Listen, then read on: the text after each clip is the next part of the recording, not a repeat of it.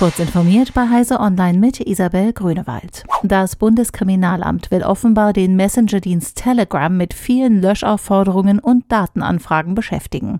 Das sollen laut einem Bericht der Welt BKA-Vertreter in einer nicht öffentlichen Sitzung des Innenausschusses des Bundestags angekündigt haben. Die Behörde wolle so zusammen mit den Polizeibehörden des Bundes und der Länder den Druck auf Telegram zur Kooperation erhöhen. Telegram gilt als Sammelbecken für Rechtsextreme, Querdenker und Kriminelle. In öffentlichen Kanälen werden potenziell rechtswidrige Inhalte wie Bedrohungen, Beleidigungen oder antisemitische Hetze verbreitet. Auf Telegram sind aber auch Menschenrechtsaktivisten, Blogger sowie Journalistinnen und Journalisten aus autoritären Staaten aktiv, um sich zu organisieren.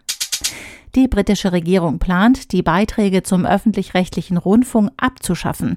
Der radikale Schritt soll der verstärkten Bedeutung von Streamingdiensten Rechnung tragen. Die Opposition reagiert mit Empörung. Premierminister Boris Johnson wolle mit dem Vorhaben nur von seinen Verfehlungen in der Partygate-Affäre um Lockdown-Partys im Regierungssitz ablenken, kritisiert die Labour-Partei. Die BBC wird derzeit mit 3,2 Milliarden Pfund pro Jahr finanziert. Eine Abschaffung der Beiträge würde einen radikalen Umbau nach sich ziehen. Tausende Jobs müssten gestrichen und mehrere Programme und Spartenkanäle dicht gemacht werden. Kirchengemeinden suchen nach neuen Möglichkeiten, um Gläubigen das Spenden zu erleichtern und die Digitalisierung zu nutzen. In der protestantischen Gemeinde Freinsheim in Rheinland-Pfalz gibt es nun die in den Niederlanden bereits verbreitete Gift-App.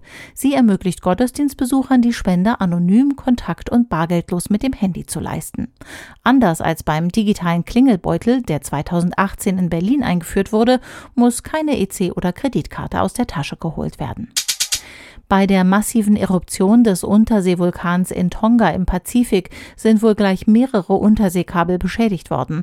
Das berichten neuseeländische Medien unter Berufung auf verschiedene Betreiber von Unterseekabeln im Südpazifik. Damit sei zu befürchten, dass der Inselstaat Tonga mindestens für mehrere Wochen weitgehend vom Internet abgeschnitten bleibt. Diese und weitere aktuelle Nachrichten finden Sie ausführlich auf heise.de.